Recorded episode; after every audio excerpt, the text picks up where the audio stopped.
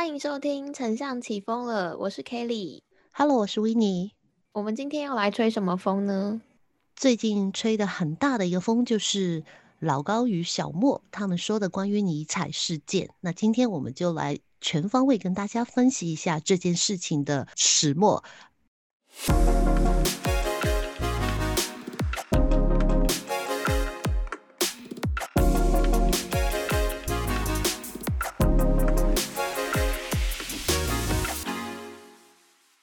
今天是一月二十四号的晚上十点四十七分。那我们接下来聊一个很有趣的事情，是前阵子在一月十三号的时候。YouTuber 老高他就发布了一个新片，他发布之后呢，有很多网友就说讲到他心坎里，觉得还蛮棒。然后他在当晚这本书就冲上畅销榜，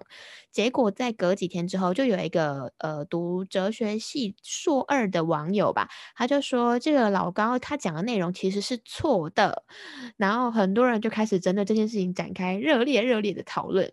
虽然说这件事情已经过去一段时间，但我觉得这个议题非常有趣，所以想说找维尼来聊聊，听听看你的想法。其实蛮蛮有趣的是什么呢？老高这一条影片一上的时候，我是当天是马上看到的，因为首先我我看到这个影片是因为它的题目嘛。就是他的题目是叫做“鸡”，有没有？他一开始就说这个“鸡”这件事情啊，我在想说啊，这这一个到底在讲什么呢？就是他的题目有吸引到我，然后我进去看了，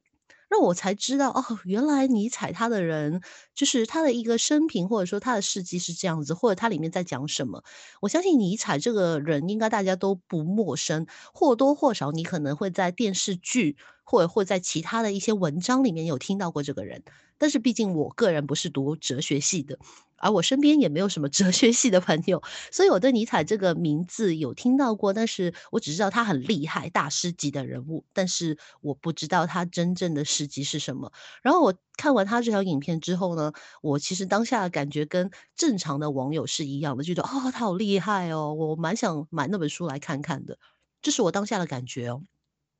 然后就很像 Kelly 所说，后来呢就开始。不断的有很大量的文章，当然第一篇文章就是因为哲学系的那一位在读者，然后他可能对于他影片当中直接把他就是每一个的论点拿出来，有说他哪里有讲错了，或者那些可能根本就不是尼采他的原意，那后来这件事情就开始发酵的比较厉害一点了。那我觉得就是在我个人的角度来看的话呢。这件事情其实发酵的比较厉害，原因是因为老高这一个人 在讲这一个议题。如果今天可能他换成一个可能只有三万粉丝的 YouTube 在讲这个议题的话，他可能未必会发酵到这一个目的。为什么我会这样讲呢？其实道理很简单啊，我会第一点就是去看说，就是哲学系的那一位同学他是怎么会知道这条影片的。因为我相信，应该不是说他身边有人看到，然后还故意传给他说：“哎，他讲的不对吗？或者他讲的对不对？”那一定就是说，有一部分的人，他其实或者是哲学系，或者是一些嗯比较有知识层面的人，他可能有在追老高的影片，所以就一看到这一篇，就马上可以做出一篇文章的去呃反映或者反击它里面的一些言论嘛。那所以今天我觉得我跟 Kelly 不如我们可以从两个方面去讨论一下这件事，因为我们主要的原因不想说在这一个 podcast 里面去讨论说尼采这个人到底是不是这样的想法，这不是我们原意嘛？对对。然后，但是我觉得我们两个都身为就是行销界的明日之星来说呢，我们可以去讨论一下是什么呢？第一件事就是创作者其实对于你内容的控制。和创作者，你对于如果发生这件事情的话，你可以怎么去做？然后第二件事就是，身为观众的我们，比如说我们可能是 YouTube 的观众，我们可能是 IG 的使用者，或者我们 Facebook 的使用者，我们这些人如果看到一些题目或者它里面的内容可能跟我认知当中不一样的时候呢，那我们可以做一些什么样的反应，或者怎么能令到这件事情来得更加好，而不是说只是一场。网络上面的骂论而已，那就是这个我们今天这个原意为什么会开这一集的 podcast？没错，其实刚刚维尼有讲到一个点，是说这这件事情之所以会烧那么多天，有一个很重要的事情是，老高他本身是一个蛮知名的 KOL，那这边也稍微定义一下 KOL，KOL 就是 Key Opinion Leader 嘛。也就是大家常讲的意见领袖。那无论他是在布洛克、YouTuber，或者是在 Instagram 之类的社群平台，他都代表着在某一个领域，他是对于他的粉丝或者是他的追踪者有一定的影响力的。所以老高这个事件之所以会引起这么大轩然大波呢，是因为有些人觉得说。他是一个很有影响力的 KOL，那他会对于他的粉丝带来错误的观念或者是错误的理解。那这些人即使他可能因为这样认识尼尼采好了，但是他们的认识也是错的，所以他应该要更正。那我觉得这件事情就像维尼刚刚讲的一样，以内容的状况来说，就身为一个创作者，他本来就是对于他的内容就是需要去求证，去求证他自己的。内容到底是正确或是不正确嘛？这个是我觉得应该是无论我们两个，我我们两个应该都是会做基本的内容去求证。当然，就是有一些内容，就算你尽力去求证，它可能也不一定是最正确的。毕竟有一些东西是个人的主观，比方说对一件事情的看法，每一个人本来就会有不同的见解嘛。那也不一定说我的见解就是错的。有些事情本来就没有非黑即白，这种事情总是会有灰色地带存在吧？没错。所以我觉得说，有时候就是某一些东西，可能就是他自己个人的见解。那我觉得不一定说他见解就是一定是错误的，只是每一个人的见解不一样。那当然，除非有一些东西是事实面，比方说尼采这个人就是在我随便乱讲啊，他可能在某某年出生啊，你就给他讲了错误的年份，这就是一个错误的内容，代表说他可能做功课的时候做错了，没有去考究之类的。这个东西就是真的是。很明确可以指证他的地方，这是我觉得创作者上面就是有两块是有一些是对或是错，可以去做一些区隔的。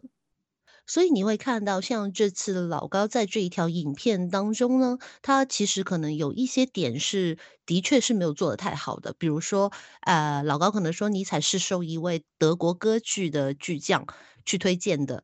然后可以去大学里面任教。不过哲学系的一些网友可能反驳，就说：“哎，他不是受到他的推荐呢，而是受到另一位，就是在他读大学时的恩师去推荐，才能到那里去任教的。”比如说这一点可能就是事实，虽然我不知道他到底是不是事实了。对，因为我真的不熟悉这一个。就首先我不熟悉尼采，对。然后我看到别人去去。讲出这一点的话，我觉得也蛮好的，因为比如说我在看老高的影片的时候，我可能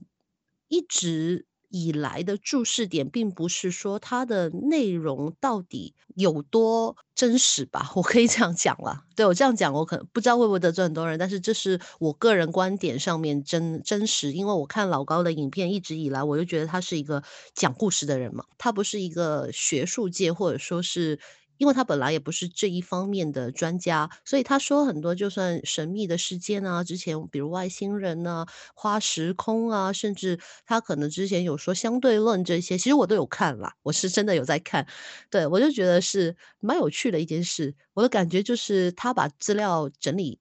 过之后，然后讲给我听，这是怎么一回事？然后我听完之后呢，我经常性也是会在网上面可能再找寻一些资料，看看他讲的是不是真的。因为他对我来说就是一个讲故事的人，所以我我也没有太有放在心上面，把它当做真的一个知识啊，学到了没没有这种感觉，是感觉说哦，我知道有这个东西存在了，但是它里面真实度呢，我有自己再上网去求证一下。那我觉得你是一个非常有批判性思考的观众，因为我觉得有时候对于这种比较。偏向就是带一点知识性层面，然后尤其是他讲话又有一定的影响力，就是怎么讲有一定的说服力吧。就是他讲话蛮有故事性，又有逻辑性，所以他给人的感觉你会觉得很信任他讲的东西。有一派人就会觉得他讲的东西是真理，然后对对 对，我觉得还蛮有趣的啦。就是因为我之前早期我也蛮常看他影片，但我是喜欢听他讲悬案，因为我就还蛮喜欢听那种悬疑惊悚的东西，自己本身不敢看，所以就会看。别人整理的资料，对，然后我就觉得说，其实这个东西是蛮有趣的，因为他把它整理的非常好懂，然后逻辑又很清楚，再是他讲话就是有很好的故事力，他会让你一直愿意想要听下去，所以我的确也是把它当做一个说书人的角色，看你怎么定义这个 YouTuber 吧。我觉得就是每一个人在看 YouTuber 的时候。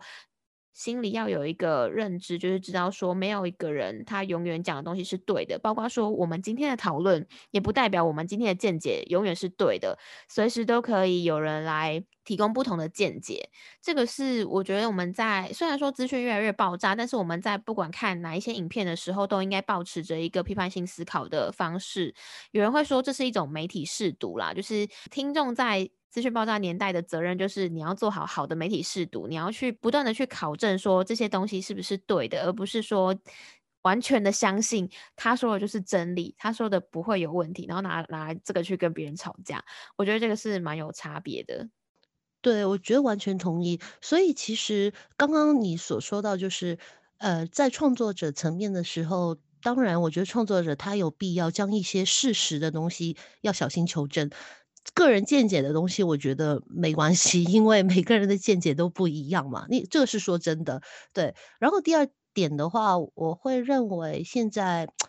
其实资讯是非常非常发达。你会看到，特别是当我们二零二零疫情之后，有很多人都突然之间做了 YouTube，或者突突然之间做了创作者。而当你资讯越来越多的时候呢？那你的更新速度要很快的时候，就是很多创作型的 YouTuber 也好，或者其他的创作者也好，他们可能在希望更新他们资料的时候，会要更加的加快脚步。那如果更加的加快脚步的时候呢，相对来说会变成一种就是找资料的时间不够多，也或者说他们找资料也可能只是在网上面找资料。而网上面的资料可能也是未经求证的资料，真的，我我好懂这种感觉，因为之前我们呃大学有一堂课，老师就会特别教说，哎，你你们知道资料来源很重要吗？不要让我们看到你找的资料来源是 from 内容农场，然后根本就不知道这个来源的真实性，不要 害人。我我知道，我知道你说的那种有 K 字头的那种，对不对？对，所以我觉得这个是。有时候有些 YouTuber 他们或者是一些创作者，他们并不会标明他们自己的资料来源嘛，那所以我觉得更要去懂得去考证这件事情。我觉得你讲到这个时代很痛的一个点是说，因为大家内容资讯更新的都非常的快，所以你如果要抢眼球，你就需要抢第一个。那抢第一个怎么办？你就会没有很大的时间嘛。所以很多人现在就会是用比较。快速的方式，但是通常就是他资讯都不一定是正确的。我看到比较好的方式是，他们会去找跨界合作。比方说，假设我对于这一块领域我没有很熟悉，但是我很想讲这个议题，怎么办？我就去找我可能我有认识的人脉。像我举个例子，大家可能比较理解。比方说，白痴公主，她可能会有一个呃主题类型，她就会特别去找医生来去讲她的特定的关于医学方面的主题。那我去对比另外一个 YouTuber，大家应该会更有感觉。就是之前呃前阵子艾丽莎莎也惹了一个很大的风波，就是她讲说喝橄榄油可以排那个胆结石还是什么结石，然后就是就有直接被另外一个台大医生的 YouTuber 打脸嘛，说这个东西是错误的。那我觉得这件事情是非常不好的，是因为这个如果是错误的话，它可能会影响到很多人去做这件事，那就会影响到这些观众的健康。那你要说这些观众活该吗？呃，这我嗯，大家自己评断啦。我只能说，就是虽然说大家要有好的媒体视读，可是就真的是会有人照着做啊。对，所以其实像我们在创作的时候，也会有时候会遇到这种问题。比如说，我们之前可能有出一些教学，就在 IG 上面，然后有些教学可能中间真的有机会漏了一两个步骤，忘记写进去了。那其实就会。形成两种事情嘛，第一就是我们真的心里面很紧张，因为怕别人真的会跟着我们去做，会做不到嘛。但是我们的。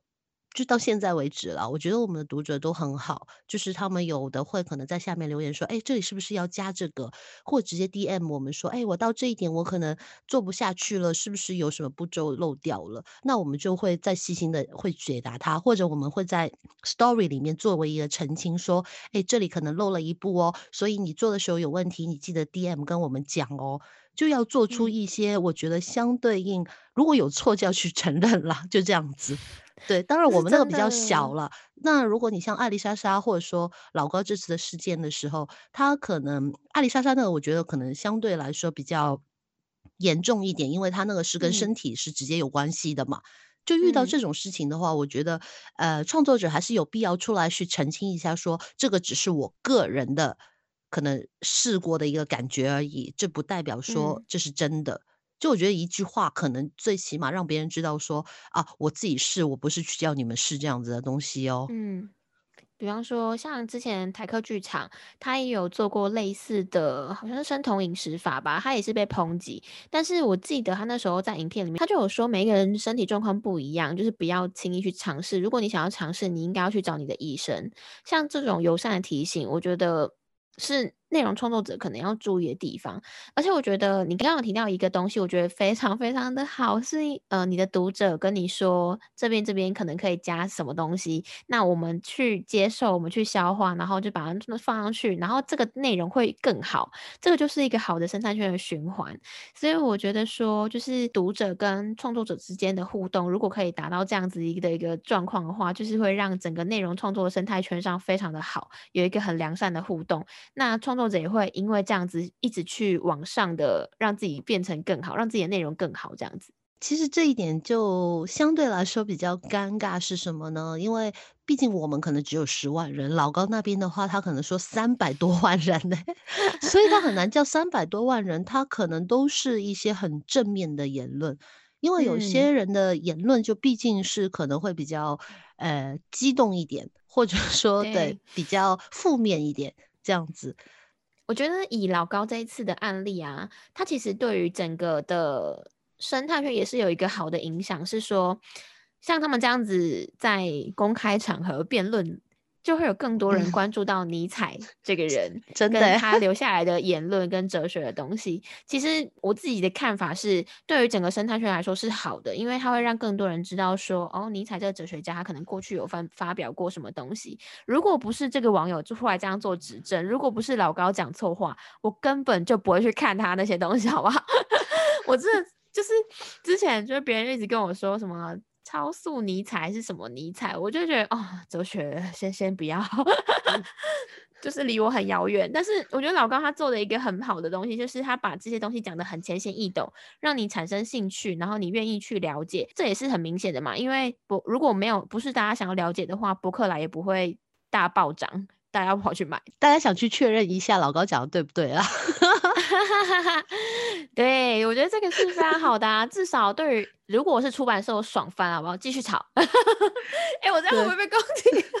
不会啦，因为我觉得这就是事实啊。因为有嗯时候，呃，我觉得创作者很多就是在做什么呢？把资讯有趣化啊。就是明嗯明可能你知道的某一些东西，比如说啊，我知道口罩怎么佩戴，但是如果我今嗯天出了一个很有趣的影片或者很有趣的图文，告诉你原来口罩还可以这样存放。之类的，那你就可能对那个兴趣感更加增加，同时之间你就可能对于一个健康保护的意识会更好嘛。我觉得这就是好嗯。事情啦，对啊。真的真的，所以我觉得以这一次的，嗯，在创作者这边的责任来说，我觉得大家也不用把它想的好像非常严重。其实我觉得这个东西实质有内容的讨论，对于整个社会来说都是非常好的。尤其是他们这一次的讨论，其实我觉得是蛮怎么讲，蛮有建设性的在讨论，而不是那种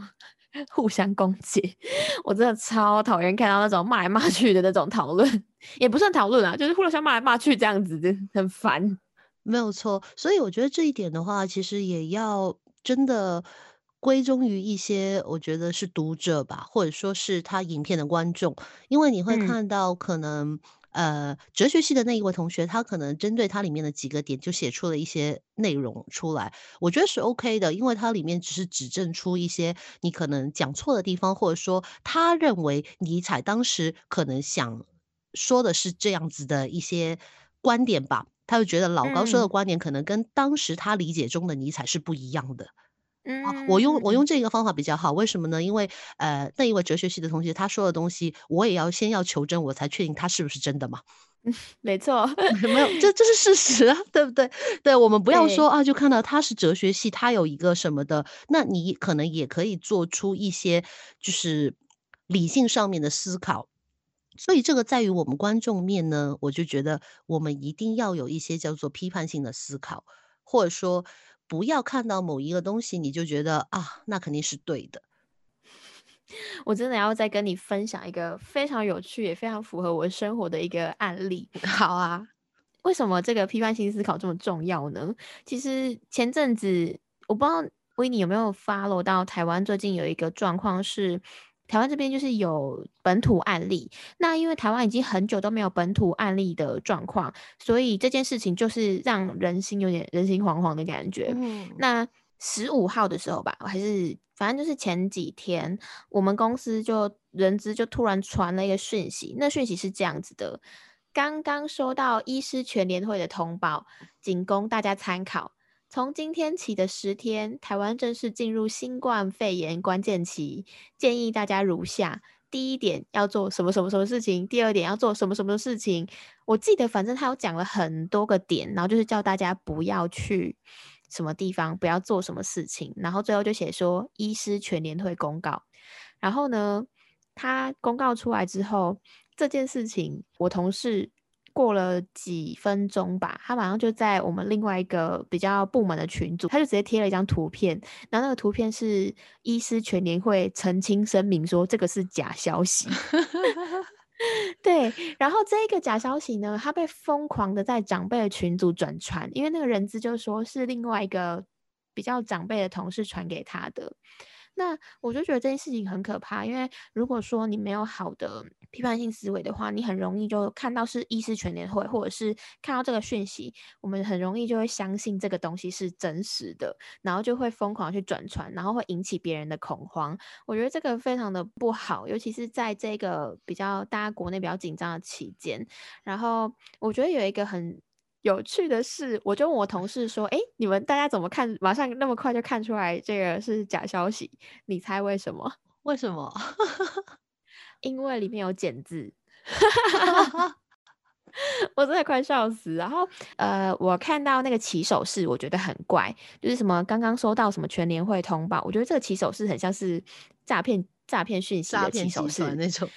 对。然后第二个让我验证，我自己觉得应该更百分之八十应该是假消息，就是我看到简字在关键期的关，它是打简字，而且那个字很真的，台湾人很少在用。然后就更觉得这个不知道是哪里来找消息。然后后来我就马上把这一段拿去，我就打了医师全联会，我就马上找到这个东西是确定是不实讯息的东西。所以我就觉得刚好跟。刚好跟大家分享说，为什么你要有批判性思维是非常重要。就是你看，就是这种东西，如果你没有生根在你骨子里的话，你很容易就是被大家带动这种恐慌感，就是你很容易就跟着大家起舞，说啊，现在就是发生这些事情，怎么办？怎么办？怎么办？然后你就会心里会很焦虑。有时候严重一点会这样啦。对，有啦有啦，因为这种其实就有点像什么呢？可能 像之前新冠肺炎的时候啊，就是说啊。呃，可能纸巾没有了，不再进货了，你要马上去囤，有没有囤积纸巾之类的？真的，香港就真的是这样。所以，我我妈妈直接打给我，跟我讲说：“哎，我现在要去就是超市买纸巾了。”有时候这这样子的讯息，我觉得也是很容易被大家就是疯传，就是一个传了一个，传给大家的都是有一开始的不真实，一直传下去了。嗯，尤其是那种恐惧行销的这种东西，就会更让人家害怕。然后你恐惧，你就会想要让自己亲近的人避免这件事情，然后他就很容易被这样传来传去。因为我我好像在上一次，可能去年的时候也有收到类似的讯息，我就觉得说这些人到底是想干嘛？很奇怪哎。所以你看，呃，老高这件事情来说的话吧，其实他好像暂时来说，我这条影片里面，我觉得他没有去损害一些社会的利益。也没有造成一些社会的恐慌。我觉得这两点来说，为什么我们一开始我跟凯里都说这件事其实未必要搞得这么大，是因为他没有真的去损害到某些人的利益。当然，尼采先生不好意思，他可能损害了你的利益，没有就 对。但是，但是问题是我们想回来是什么呢？就是尼采在他那一个的时代、那一个的年纪去提出这些的理论，到今天这一个的时代、这一个的年纪，可能。说不定叫尼采自己回来说的时候，他可能有一些内容，也可能他的感觉会不一样。那所以我觉得老高就是针对这件事情，除了他说的一些错误的资讯之外，里面如果是他意见的话，我觉得我是觉得 OK 的，因为时代不一样了，所以对任何东西的解读会不一样了。那但是如果我觉得在为什么我们刚刚所说，我们所有的观众或者我们所有的一些使用者，我们一定要批判性的思考的话呢？是因为现在的确很多信息会影响你真实在生活上面的，或者身体甚至身体上面，或者你身边的人会受到一些伤害，或者令这个社会会受到一些伤害，所以这个是很重要。其实我们说一个很简单的例子好了，嗯。我这样讲好了，有很多创作者可能他会跟你讲说啊，IG 最适合发布的时间是什么时候到什么时候？嗯，就很多创作者一看到就觉得啊，很棒哎，我要跟着这个去做，有没有？就他们会这样想嘛？对，嗯。但是为什么我之前其实在我以前的文里面，我有讲到说，我不会去觉得他是对或者错，因为每一个人他的粉丝上线的时间都不一样。你今天针对的妈妈，她妈妈她不可能说是在五六点钟我那么有空再跟你上线看东西，嗯，她可能是孩子睡着之后，有没有？就是你每一个群组不一样，你上线时间就会不一样，嗯。所以当我看到这一些的话呢，第一我会看它资料来源是哪里。通常你看到他们的资料来源都是来自外国的网嘛，那外国的时间跟你有没有跟我们亚洲的时间就已经不一样了。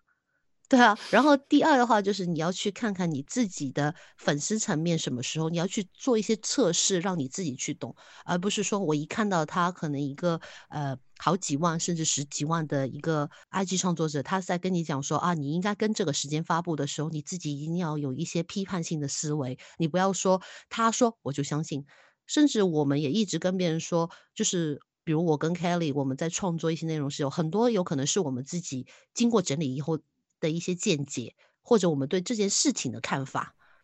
就不一定要每一个人你都来就是同意这件事，但是你可以去看看为什么我们会有这样子的见解，或者我们为什么可能就一件事情会做出这样子的整理。嗯，对啊，我觉得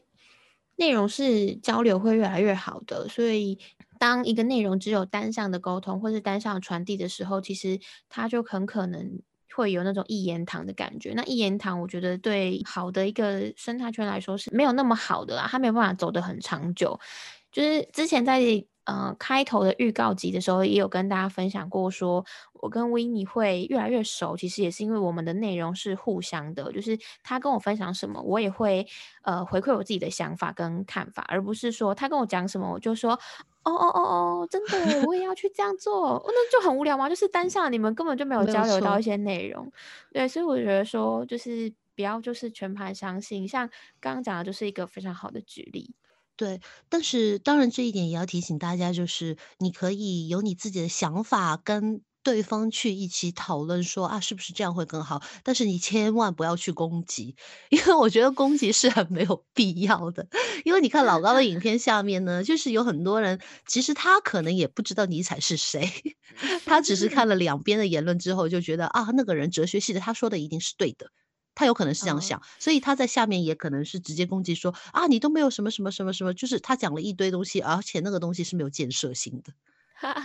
对，因为我会觉得说，比如说有些人你会看到他可能会做一些攻击或什么，但是他那个可能是纯粹的攻击。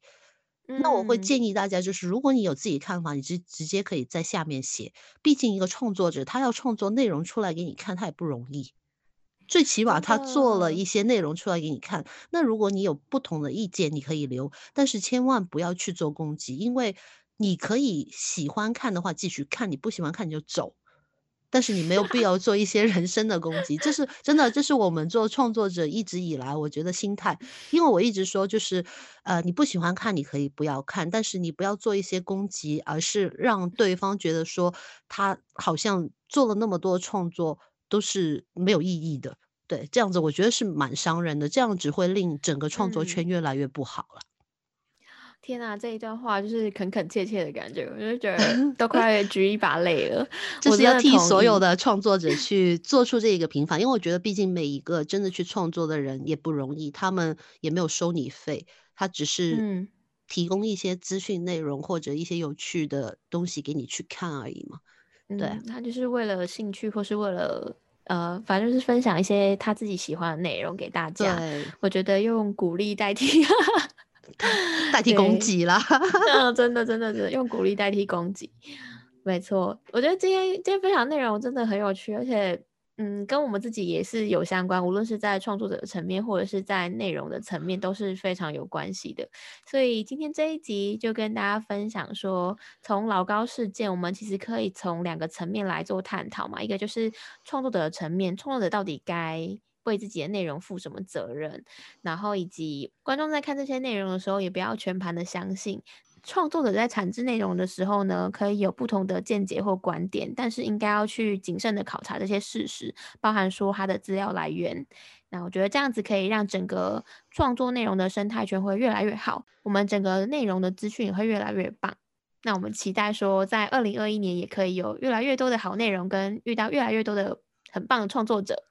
对，在这里也要给老高一个建议，就是希望你以后的影片。再加一句，就是如有雷同，纯属我个人意见。真是太棒的结尾了，好吧？那我们这一集就聊到这边喽。如果对于自己有什么更多意见或是想法的话，也欢迎留下良好的意见或是建议哦。对，那我们下期再见喽，拜拜。